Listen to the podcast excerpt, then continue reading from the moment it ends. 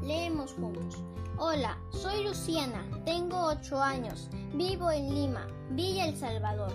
Hoy voy a compartirles mi fragmento favorito del relato de tradición oral aymara, El zorro y el ratón. El zorro encontró al ratoncito apoyado en una roca. Le dijo, Señor Diego, ¿cómo puede engañarme de esa manera? No hay juicio de fuego. No, en serio, habrá juicio. Por eso estoy sosteniendo esta roca que está a punto de caerse. Si se cae, el mundo quedará en tinieblas.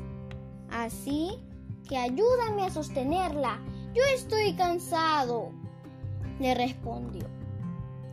El ratoncito consiguió que el zorro se quedara junto a la roca sosteniéndola.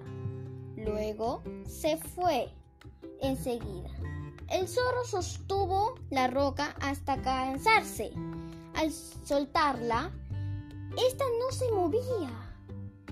En ese momento, se fue en busca del ratoncito. ¿Cómo es posible que el ratoncito me haya engañado otra vez? Lo encontraré, aunque sea lo último que haga, decía. Al caminar, encontró al ratoncito cerca de un pozo de agua. Le dijo, ¿por qué me engañaste de esa manera? La roca ni se movía.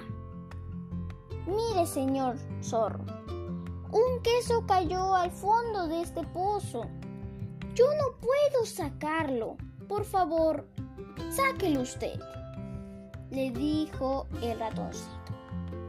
No era un queso, era el reflejo de la luna llena.